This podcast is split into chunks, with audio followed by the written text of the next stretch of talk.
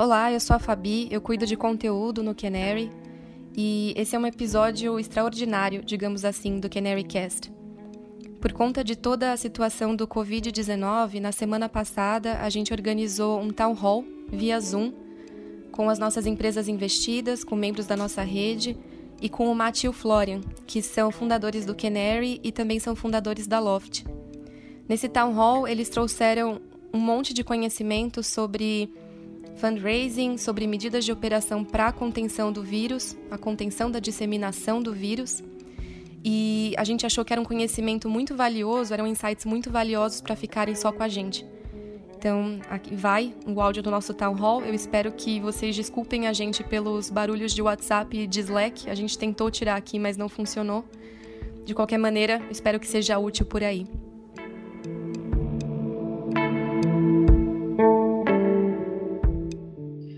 Quando a gente olha para a China, que passou esse momento dois meses atrás, é, você aprende, por exemplo, que em food delivery teve muito crescimento em food delivery um, e muita gente disposta a trabalhar, desde que em condições é, seguras de trabalho. Né? Então, acho que a gente, como empreendedor de tech, vai ter que equilibrar essa questão de demanda e oferta e entender como que a gente é, continua potencialmente operando sem que a gente crie é, um problema para a segurança da saúde pública do país. Né? Lembrando que tudo isso, toda a questão de contenção, tudo mais, é por um simples motivo, é para não sobrecarregar o nosso sistema de saúde. É, e aí a gente quer evitar com que pessoas que realmente precisem de atendimento médico é, é, continuem tendo esse atendimento médico, ok? É, eu óbvio que eu entendo que no Brasil a gente lida com dificuldades às vezes muito maiores do que o corona, né? seja uma febre amarela, seja uma dengue, seja uma zika. É, dá para argumentar que tudo é mais mortal, mais perigoso, mais etc. Mas eu acredito que no final a única coisa que a gente quer evitar é, a, é o sobrecarregamento do sistema de saúde. Okay? Acho que essa, essa é a introdução. Um, e aí a gente pode, acho que, entrar nossos três tópicos. E aí eu acho que a ideia é a gente passar um pouco da nossa experiência nesses três tópicos. Vamos começar então com o tópico que eu acho que é mais importante mesmo, é, que é a questão do, do fundraising. É, vou pedir para o Mate dar um overview. É uma coisa que a gente tem feito também diariamente é estar em contato com todos os nossos investidores, principalmente os investidores de fora, é, investidores na China também, entendendo os mercados fora do Brasil, a gente pode, obviamente, quebrar um pouco essa questão do fundraising, né? Mas tem três tipos de empresas, né? Que a gente está falando aqui. Empresas que têm caixa curto, vamos falar três meses. É, empresas que têm o caixa médio, vamos falar ali seis a 12 meses ali, é, mais ou menos. E aí tem empresas é, que têm caixa com mais de 12 meses ok? E obviamente o nível de emergência de alarme ele deveria ser proporcional a essas situações. É, como que a gente está vendo o cenário de funding nesse momento, tá? É, seed, o Canary está operando normal, a gente vai continuar investindo, a gente não investe no curto prazo, a gente investe no longo prazo, então esse mercado ele ele continua aberto e ativo. É, Series A, a gente sabe que todos os fundos do Brasil estão com muito dry powder, é, então, é muito improvável a gente ter é, uma desaceleração das rodadas de Series A acontecendo, é, mas esperem pressão em cima de valuation, é, porque vai acontecer, tá? Seja por desvalorização cambial, seja por por é, situação negocial. Acho que é muito improvável a gente não assumir isso. E aí eu acho que a grande dificuldade para todo mundo vai ser a questão do Series B. Então, rodadas é, de mais de 10 milhões de dólares rodadas com investidores estrangeiros, com certeza vão ser as rodadas mais é, desafiadoras. Então, é, dito isso, é, eu queria passar para o Márcio para ele dar um pouco o overview do que a gente está vendo no cenário de funding. Um, eu acho que assim o mais importante uh, para todo mundo entender, isso tem um efeito cascateia em toda a cadeia de funding a, a cadeia de funding já está sendo afetada de começo ao fim. Todos os fundos que a gente conversa, sejam fundos americanos, sejam fundos locais, sejam fundos chineses, um, eu tenho feito umas, assim, uh, dezenas de, de conversas nos últimos dias, um, todo mundo de uma certa forma está retraindo ao core, todo mundo está retraindo ao portfólio, todo mundo está fazendo um exercício de casa, fazendo o stress test do portfólio deles. Uh, imagino que alguns de vocês já já foram uh, acionados pelos fundos uh, investidos em, em, vocês para fazer esses cenários. É, é bom já ter isso preparado, mas acho que nessa hora é importante mesmo vocês se engajarem, obviamente com o Canary, mas com todos os fundos também no, no cartel de vocês. Um, é uma hora que o topo do funil, uh, praticamente de todos os fundos, está fechado, tá? Então, uma coisa que a gente está escutando de todo mundo, quase independente do estágio, e como o Flávio falou, assim, talvez o seed seja o menos afetado, o Series A também, na média, menos afetado, mas qualquer coisa do Series A em diante está muito afetado. Um, porque quanto maior o fundo e mais avançado o estágio, menos o fundo um, pode ter write-offs no fundo, ou seja, um fundo de growth uh, agora está olhando com, com, muito cuidado todo o portfólio inteiro deles e não tem estômago simplesmente para olhar investimentos novos. Dito isso, obviamente esse cenário pode mudar, mas assim a nossa expectativa é que uh, para as próximas semanas e talvez até próximos meses, a grande maioria dos fundos, Series A em diante, vão estar tá operando num estágio de emergência. E quer dizer que eles vão colocar o apoio uh, muito mais focado nos, nas investidas deles atuais.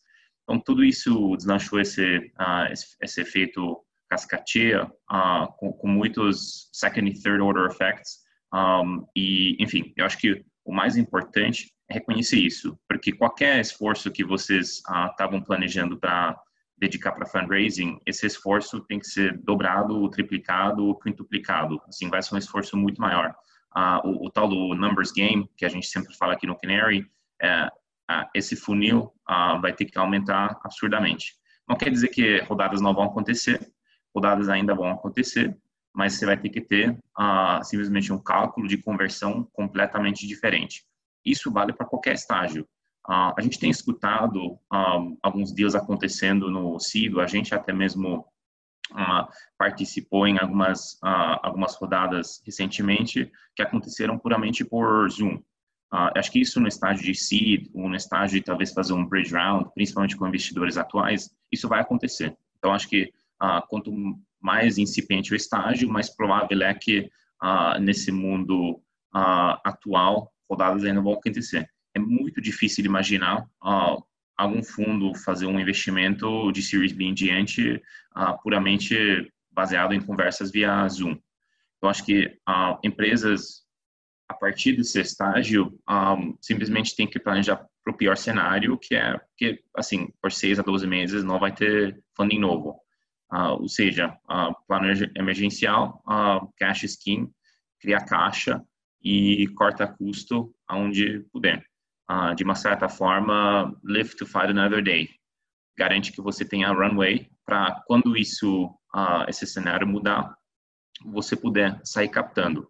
Eu acho que um, tem um certo uh, upside, como o Florian falou, além das oportunidades que podem surgir dessa confusão e além do fato que os incumbentes sempre são mais devagares uh, para reagir uma vez que a volta acontece, então acho que existe com certeza uma, uma grande oportunidade para todos nós uh, daqui três, seis, nove meses de, enfim, reacelerar enquanto o mercado ainda está tá devagar. Acho que essa oportunidade existe, mas existe uma outra oportunidade uh, principalmente para quem tem caixa um, mais do que seis meses, uh, de arrumar a casa, uh, de realmente, assim, fazer os investimentos e fazer as, as medidas operacionais para ter uma operação redonda no dia a dia. Obviamente, saindo dessa, dessa crise, poucos investidores vão olhar o track record recente, porque simplesmente não vai ser um track record relevante.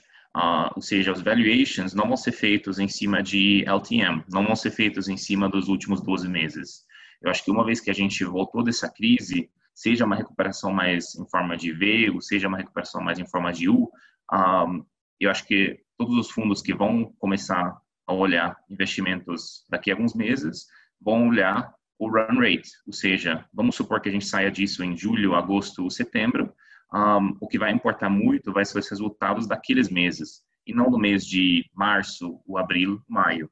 E assim, uh, na real, olhando os dados na China, e a gente conversou com vários players uh, ali recentemente, uh, quase que independente do setor, fora gaming, fora food delivery e fora alguns serviços 100% online, fora alguns desses poucos serviços, tudo caiu em torno de 75% até 100% por 60 até 90 dias. Uh, isso, de novo, assim, num país autoritário que conseguiu uh, conter o vírus de uma forma bastante, assim, ah, parece bastante efetiva. Ou seja, contando com um, dois, três meses de receita zero, acho que esses dados simplesmente não vão ser dados relevantes e, querendo ou não, quem tem runway consegue botar uma operação boa de casa, se preparar uh, para o momento pós. Um, e eu acredito fortemente que o fundraising uh, vai retomar, porque, pegando um passo para trás, uh, tem mais de 3 trilhões de dólares de dry powder um, em fundos alternativos comitados, e esse dinheiro, em algum momento, vai ter que ser investido. Acho que uma das consequências, uma das coisas, assim, positivas, por exemplo, no caso da Loft e outros businesses de, de fintech, por exemplo, no portfólio, uh, que precisam de funding de crédito, além de funding de equity, é que o juro base está caindo muito. Um, a Fed está efetivamente emprestando dinheiro a, a, custo zero e o Banco Central hoje muito provavelmente deve fazer um corte de 100 uh, basis points, ou seja, um ponto percentual, levando a taxa Selic de 4,25 para 3,25 ou 3,50. Ou seja, uh, essa queda de juros uh, foi acelerado de uma forma bizarra. Assim, qualquer empresa que tem a possibilidade de levantar funding de crédito, ou porque tem algum tipo de lastro, um, tem, tem, algum tipo de garantia, acho que esse mercado vai retomar talvez até mais rápido uh, do que o mercado de equities. Então, quem consegue levantar venture debt, quem consegue levantar um, dívida de alguma forma, uh, deveria fazer isso. E acho que esse mercado hoje, para empresas de risco, uh, empresas de venture capital, é, é bastante congelado, tá? Então a gente está conversando, obviamente, com, com todos os bancos na Loft, porque a gente também é tomador uh, dessas linhas uh, para financiar as nossas uh, compras e reformas e vendas. E assim, as conversas estão continuando, mas se aplica a mesma regra. Todo mundo praticamente congelou o topo do funil. as conversas que já estão encaminhando estão uh, acontecendo, mas é tudo mais devagar. Vocês têm que, a gente tem que dobrar, triplicar o esforço para conseguir o mesmo resultado. Conseguindo esse tipo de funding, de novo, acho que um, acho que a volta uh, pode potencialmente ser uma volta rápida, uh, mas a gente tem que conseguir chegar até lá. Uh, runway agora vale muito, muito mais do que qualquer tipo de receita marginal. Então, assim, pensando até em investimentos de marketing, depois a gente vai entrar em uh, questões mais operacionais, uh, mas um, traction e, e P&L agora importa muito menos do que caixa. É um momento de realmente criar caixa, uh, organizar a casa, botar uma operação mais de ponta de pé, uh, aproveitar esse momento uh, e realmente sair do, da correria de semana a semana, mês a mês, de drivar top line, porque assim um, isso simplesmente não vai ser não vai ser relevante saindo dessa desse desse momento assim, o que já está em processo, ou seja, o que já está na fase de term sheet uh, e closing, uh, já está meio que no final do, do, funil, tem uma boa chance de, uh, de, de, ser concluída. Se você já está com term sheets na mão, acho que a chance ainda é alta que os fundos vão honrar. principalmente fundos Tier 1 e Tier 2 vão querer honrar porque, de novo, assim, é um long game, é um game de reputação, muito mais do que um game de trading. Um, e, assim, as pessoas daqui um ano, daqui dois anos vão se lembrar disso. E quem segue o Bill Gurley, por exemplo, o Bill Gurley é um VC bem famoso uh, em Silicon Valley, uh, um dos principais uh, sócios do Benchmark, um fundo, assim, super top tier. ele falou que ele já viveu por três, já viveu três resets em Silicon Valley. e realmente o que, o que separa o Júlio do trigo, vamos dizer assim, de VCs são os VCs que honram um handshake. Não precisa ser um term sheet. Ah, se vocês tiveram um handshake, o fundo deveria honrar. Agora, esse é o, o código de, de, conduta oficial. acho que os melhores fundos vão honrar esse código de, de conduta. Eu tentaria também, não é muito cultura latina, mas eu tentaria é, tematizar esse assunto corona azap, assim, é, realmente tirar esse tirar esse, esse, esse ar aí de estranheza rápido e entraria numa discussão rápida de tipo assim, eu sei que corona está acontecendo, como que vocês estão vendo essa situação, o que que significa para o nosso dia, né? E tentaria pegar bastante conforto com as respostas que voltam. E na discussão entre term sheet e documentação, cara, quanto mais dinheiro você precisar, menos poder de negociação você vai ter. Então isso é bem, bem, bem desafiador. Mas vamos lá, a gente tem essas três empresas em três estágios, né? Três meses de caixa, seis a doze, doze meses mais, ok? Eu acho que vocês deveriam pensar diferente sobre a situação, é, de acordo com onde você está no seu caixa. Caixa vale mais do que tração. Acho que isso é uma mensagem muito importante, tá? É, em, quando vocês voltarem a fundraise em dois meses, três meses, ninguém vai olhar last 12 months, ninguém vai olhar os últimos três meses. Acho que isso é uma vantagem muito boa para fazer um reset, é, organizar a casinha cenários que a gente tem no, no portfólio ou na rede, tá? É, ainda não comecei minhas conversas com fundos, mas estava pensando em começar um fundraising process, etc. Cara, esquece, esquece fundraising nesse momento. Pausa. É, não faz sentido você. Eu estou falando aqui mais de Series B, tá? Menos Series A, mas esquece sair agora para o mercado é, fomenta relacionamentos, aproveita que todos os VCs investidores estão em casa, eles estão com muito tempo para fazer muito call, é, cria relacionamentos, mostra é, firmeza na, na questão de gestão de crise, é, cria trust com essas pessoas, porque isso pode vir a te beneficiar no futuro. Tá? Não faria nada nada agora de pensar em fundraising Series B. Series A, acho que o mercado ainda vai continuar ativo, é, só acredito que, que as conversas vão se alastrar ainda mais, se é não já eram largas. É, então, acho que isso é uma coisa para vocês pensarem. Ah, tenho conversas, mas nada quente. É, bom, continuem as conversas, mas é muito improvável é, você conseguir aquecer a temperatura de um, de um fundraise nesse momento, tá? Eu acho que no Brasil a gente está começando a entrar na crise, então a gente ainda está muito no começo. É, tenho conversas quentes próximas de um term sheet. É, eu não acreditaria que term sheets estão sendo enviados. Eu, eu, eu redobraria, triplicaria a minha atenção é, nesses quesitos. É, eu acho que ofertas verbais nesse momento valem zero. Obviamente que a gente vai ver os fundos que que tem boa reputação e má reputação nesse tipo de situação, né? Quem vai dar para trás ou não. Mas como o Márcio bem explicou, até alguns dos nossos melhores investidores, a gente sente que tem muita, muita, muita pressão em cima deles. Então, os incentivos para sair fora de deals são muito grandes. Tá? É possível ter um term sheet e o fundo dar para trás? Com certeza. A gente está sabendo de várias situações que estão nesse, nessa situação. É, eu planejaria para o pior, tá? É, saibam que ah, o poder de negociação de vocês, de term sheet, deal, etc., caiu muito, principalmente se vocês precisam do dinheiro. E aí eu acho que falando de, de, de fundraising, é, principalmente, principalmente se você só tem 3 a 4 meses de caixa, ou se você está na categoria 6 a 12, compensa você ter uma linha, nem que seja cara, para você conseguir estender seu runway, que ninguém sabe quanto tempo essa crise vai durar, se essa volta dessa crise vai ser mais V ou mais U, né? O V que a gente fala é uma recuperação mais rápida, acentuada, o U é uma crise mais prolongada com uma volta mais é, devagar. Eu assumiria U, tá? Acho que o upside é V, mas acho que o base case é, é U.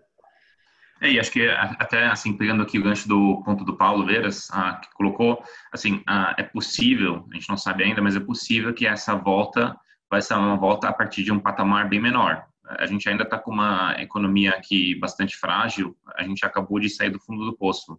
Acho que tem teorias que falam que, enfim, a volta vai ser rápida, mas tem teorias também que falam que se isso realmente vira uma crise uh, e, e, assim, Estados Unidos e, e, partes grandes do mundo afora vão virar, uh, vão entrar em recessão, uh, que a crise aqui também vai virar uma crise e receta a gente para um patamar mais, mais baixo.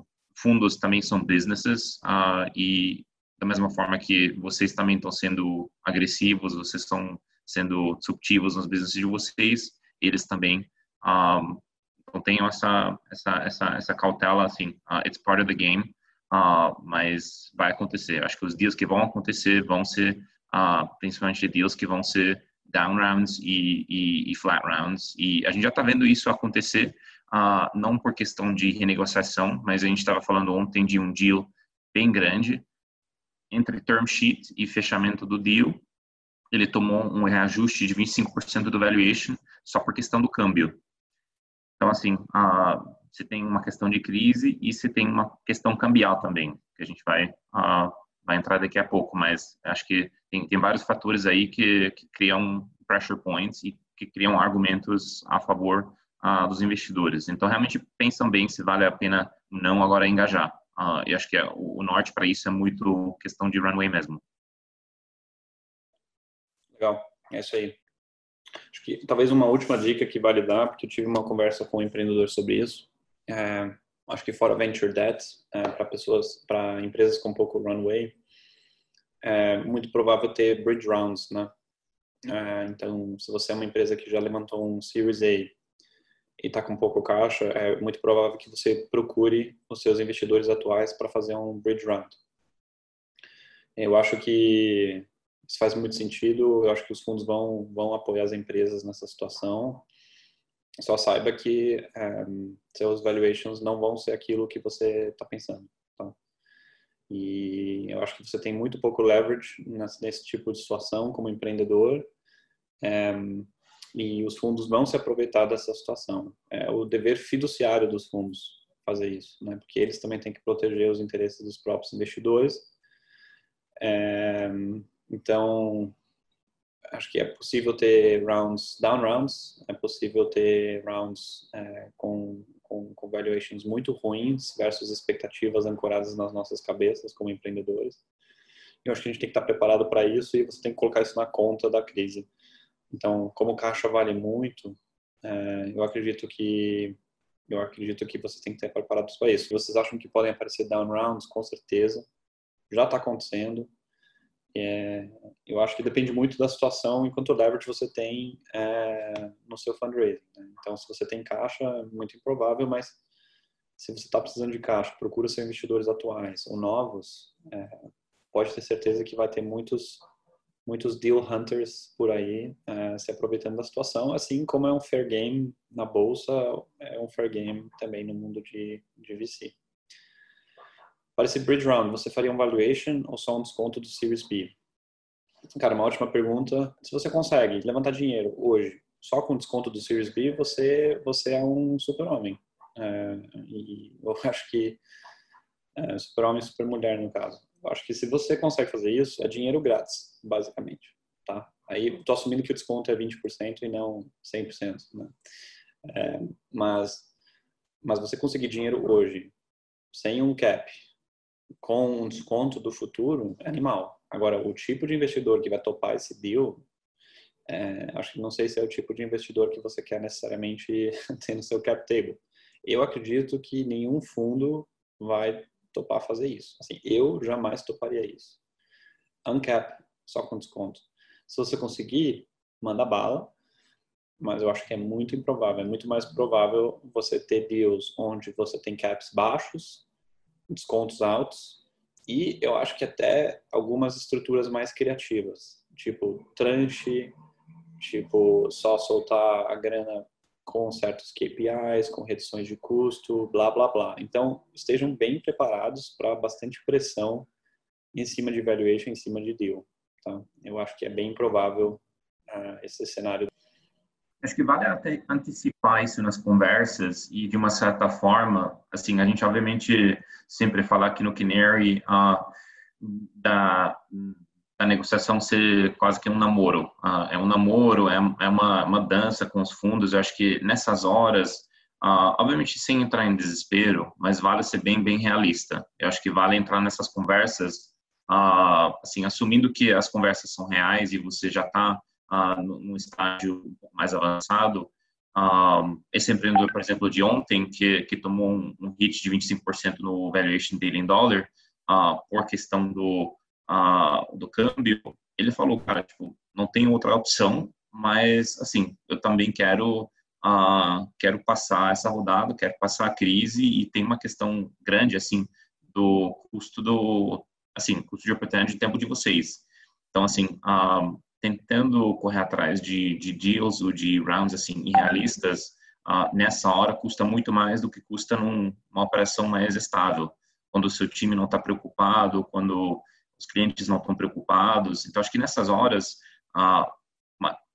quanto menos a gente consegue gastar em fundraising, melhor. Um, e eu acho que assim essas questões assim de de, um, de assim quanto que você vai estar tá, uh, vendendo agora, se você consegue uma rodada, por mais que seja uma rodada muito dilutiva, uh, uma rodada que talvez seja um down round, uh, cara, essas coisas sempre dá para resolver mais para frente. Acho que o mais importante é criar runway. Isso é bem bem realista entrando nessas conversas.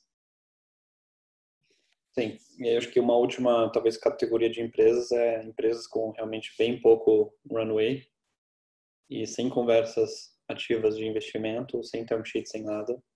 Eu acho que a gente tem que estar preparado também para várias empresas é, fecharem. E acho que faz parte do jogo também, essa questão de, de ou por causa da operação ou por causa do fundraising travar isso é, interromper prematuramente a vida de uma empresa. Eu acho que a nossa posição como Canary é que isso faz parte do life do life cycle de uma startup, faz parte do, do de um portfólio é, isso acontecer. E eu acho que assim como o Matt falou que vale a pena ser realístico sem ser desesperado na questão de fundraising, seja com novos investidores ou investidores atuais, acho que também faz muito sentido ser realístico com a situação da sua empresa se ela se encontra é, nessa situação. Okay? E a gente vê algumas saídas, né? Óbvio, a pior saída talvez é o fechamento da, da operação. É, existem algumas saídas que podem acontecer antes disso, é, potencialmente até M&A. É, então, é, se juntar com uma outra empresa ou ser adquirida ou adquirida ou equity por uma empresa maior é, isso é uma coisa que a gente vê que no Brasil tem, tem tomado bastante corpo, esse mercado de acquihire, e eu acho que em toda crise há também oportunidades, e como Loft, por exemplo, a gente vai continuar monitorando o mercado para essas oportunidades que, que vão existir. Mas é importante a gente ter esse mesmo pragmatismo é, em situações mais extremas, tipo o fechamento de uma, de uma empresa eu acho que assim, ah, se você está num nicho, por exemplo, que você está com dois ou três concorrentes ah, num estágio parecido, eu acho que essas são as horas que ah, as pessoas, as cabeças tomam uma nivelada. Então, acho que assim, aquele concorrente que talvez você estava pensando que seria ah, sinergético você se juntar com ele ou ela, talvez é a hora de você ter esse papo agora, porque acho que de uma certa forma, essas crises também unem as pessoas. Acho que todo mundo quer sobreviver. Acho que o mais importante para todo mundo nessa hora é, é, assim, a saúde e a saúde dos funcionários, de um ponto de vista mais, assim, uh, econômico e, assim, para as pessoas não perderem os empregos, para o business uh, continuar. Às vezes faz sentido fazer um merger of equals, uh, se juntar com uma empresa ou maior, como o Flávio falou, ou com uma empresa de um porte parecido um, e sair disso fortalecido. Então, acho que a gente pode entrar na parte operacional. A gente está falando muito de controle de receita e cash flow, né? Então, bastante importante controlar o burn. É, quando a gente olha para a China, é, que eu acho que é o melhor lugar para a gente aprender, assumindo que é, haja uma recuperação parecida no Brasil, é, teve alguns setores que se beneficiaram, como o Matt falou. Claramente, o mobile gaming é, se beneficiou é, ferramentas de colaboração e de videoconferência. And that's about it. Todo o resto sofreu em maior ou menor escala. Acho que food delivery menos, por questões de demanda. É, e setores como real estate sofreram muito. É, eu acho que a gente está preparado para esse cenário de, de stress test realmente de seis meses em caixa. E vocês têm que modelar isso. modelem seis meses sem caixa com 100% do custo fixo. É, e assumem que assumam que nessa situação vai ser muito difícil também a gente é, fazer qualquer redução de custo fixo, é, seja por uma questão social, seja por uma questão operacional. Tá? É, acho que é muito importante lembrar da diferença entre caixa e competência. É, acho que esse é um bom ponto que o Henrique trouxe aqui. É, então, o que eu, é, eu não sei como vocês estão fazendo a contabilidade, mas pouco importa, tá? A dúvida é quanto dinheiro está entrando, quanto está saindo. E aí a dúvida é se entra zero durante seis meses, o que, que significa isso para o seu negócio? Então, é muito, muito importante vocês monitorarem isso. É, eu despriorizaria tudo que são projetos mais de médio e longo prazo. É, então, a gente tem é, bastante oportunidades no nosso negócio, no core do nosso negócio. Então, é, seja porque a gente consegue é, cobrar mais caro pelo nosso serviço, ou seja porque a gente consegue adquirir um concorrente, são várias possibilidades no negócio também que essa crise traz. O Márcio já falou um pouco sobre isso é, também. É, e existem formas da gente contornar a crise e, e, e, fazer coisas desde branding até até outras iniciativas que podem beneficiar a Loft no curto, médio e longo prazo. Então, a gente também, por mais que a gente tenha a gestão de crise, a gente também mantém o foco nas oportunidades à medida que elas vão surgindo. Acho que isso é importante também. Só respondendo aqui algumas perguntas, é, para quem lida com B2B, quanto vocês acham uma porcentagem justa de churn e cancelamentos de contratos? Cara, eu não faço a mínima ideia do número, mas como eu te falei, eu assumiria seis meses de, talvez no caso de B2B, nenhum cliente novo. É, eu olharia muito bem os meus contratos e olharia se, se podem existir cancelamentos por questões de força maior. É muito difícil dizer se, se dá para invocar essa cláusula ou não, mas eu acredito que algumas empresas vão tentar. E mesmo sem essa cláusula nos seus contratos, assuma que a inadimplência vai explodir, tá? É, porque todo mundo vai tomar pressão top-down por corte de custo. E se você, como eles falam, se você é uma vitamina ou um remédio, né? se você é vitamina como fornecedor, ou seja, nice to have, você vai ser cortado. Se você é remédio, porque sem você a operação não roda, pode ser que você seja mantido. Então é isso que eu assumiria como como B2B. Ah, empresas B2B que são que têm uma característica mais enterprise, eu acho que o relacionamento vale por muito.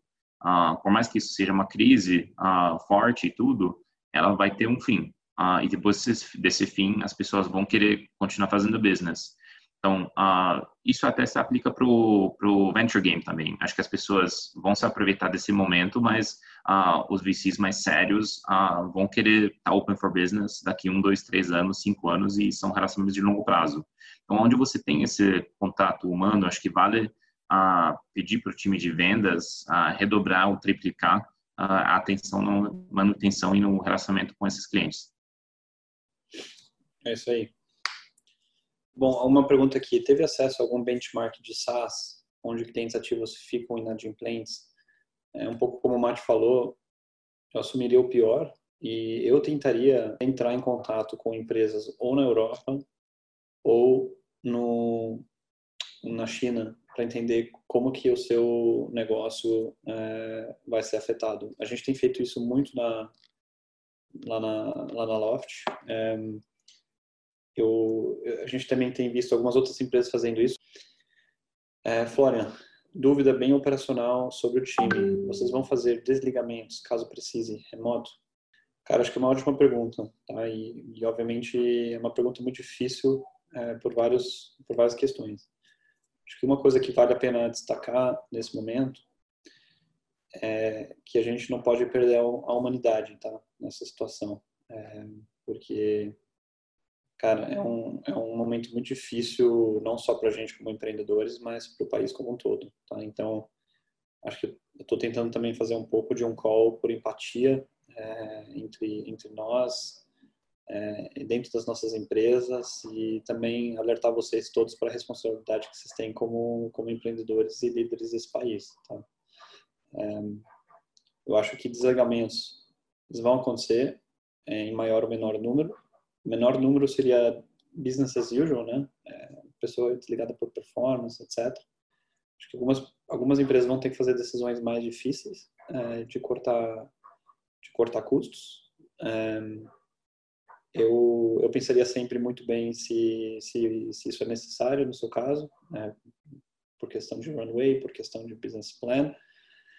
É, e também eu pensaria muito bem se você vai cortar alguém hoje que você precisa recontratar em seis meses, tá? E aí eu acredito que isso é isso isso é uma dúvida a ser ser pensada, né? Dito isso, quando a gente fala de social distancing, é, a gente não fala de não ter contato com outras pessoas, né? A gente fala muito de não não dar a mão para não infectar as outras pessoas, não abraçar. A gente fala de não ter grandes aglomerações de pessoas no mesmo lugar. É, é muito mais essa questão. Então, quando a gente está falando de uma, uma, uma, coisa tão difícil quanto desligamento, é, cara, eu acho um pouco zoado fazer via Zoom, tá? É, e eu sou, em, sou bem avançado em questão Zoom, poderia fazer quase qualquer coisa via Zoom, mas me parece que é um momento sensível o suficiente é, para ter uma conversa pessoal, tá? Tem que só ver como é que organiza, porque, obviamente, se você não está tendo nenhuma reunião, todo mundo remoto, aí você pede para uma pessoa ter uma reunião presencial, é muito claro o que está vindo, né? Mas a minha dica seria tentar fazer esse processo o mais humanizado possível. Acho que uma das grandes dúvidas que surge com o coronavírus é o que isso significa para relações humanas. Né?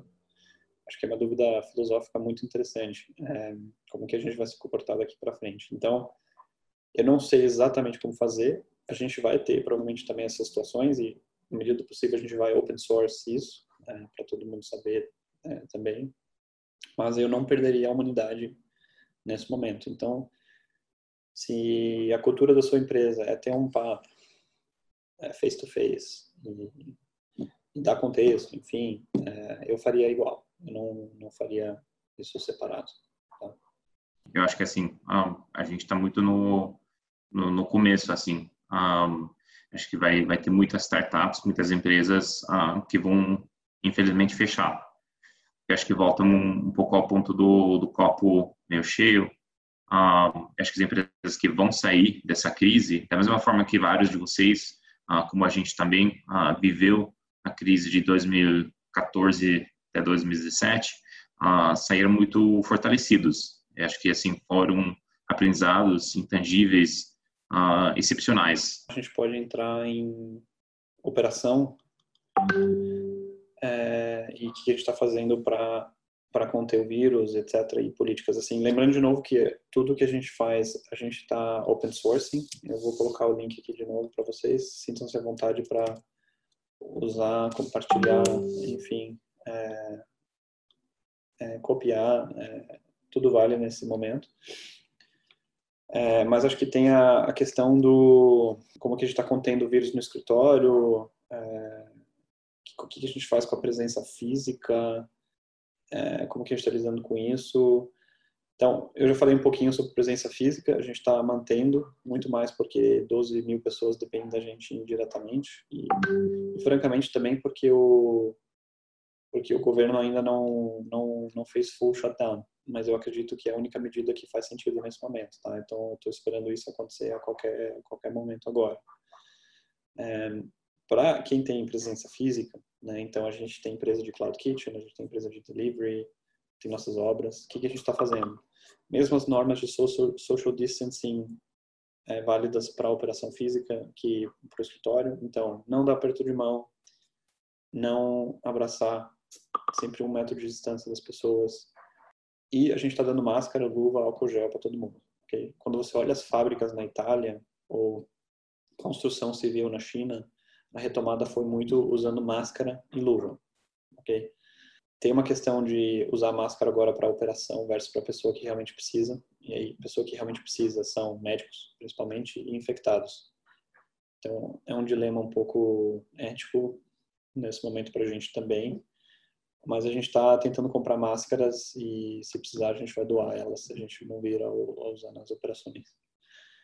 Eu acredito também que que você tem que capacitar todo mundo a identificar é, sintomas e riscos. Isso é muito tricky, tá? Porque o risco ele é o seguinte: é, se você teve contato com alguém que testou positivo, você está num um grupo de risco gigante.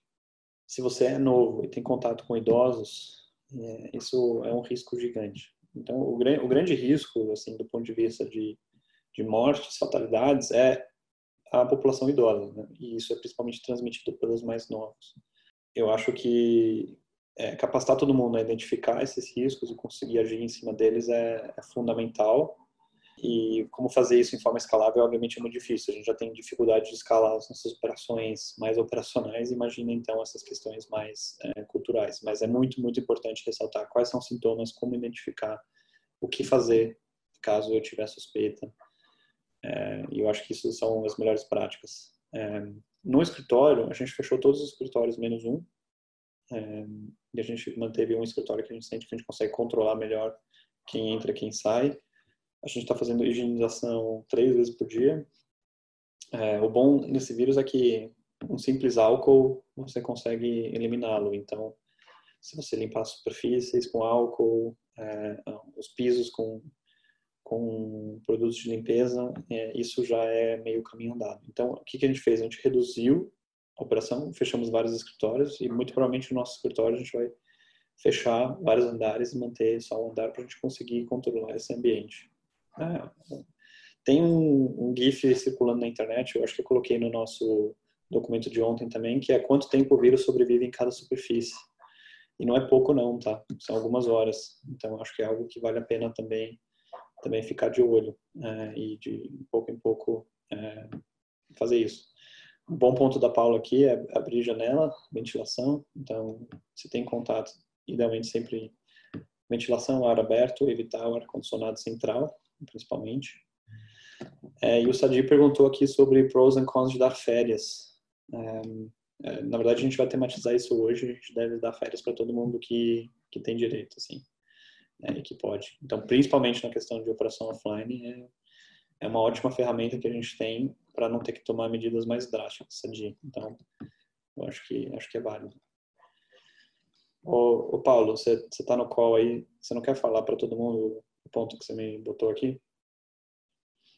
Opa, posso falar sim. É, não, eu estava colocando a questão que eu acho que o, é muito importante também decidir agir rápido. Acho que isso vale em todos os tempos de crise, por qualquer motivo, e essa até mais porque é, é, é universal, atinge todas as empresas, todos os estágios e tal.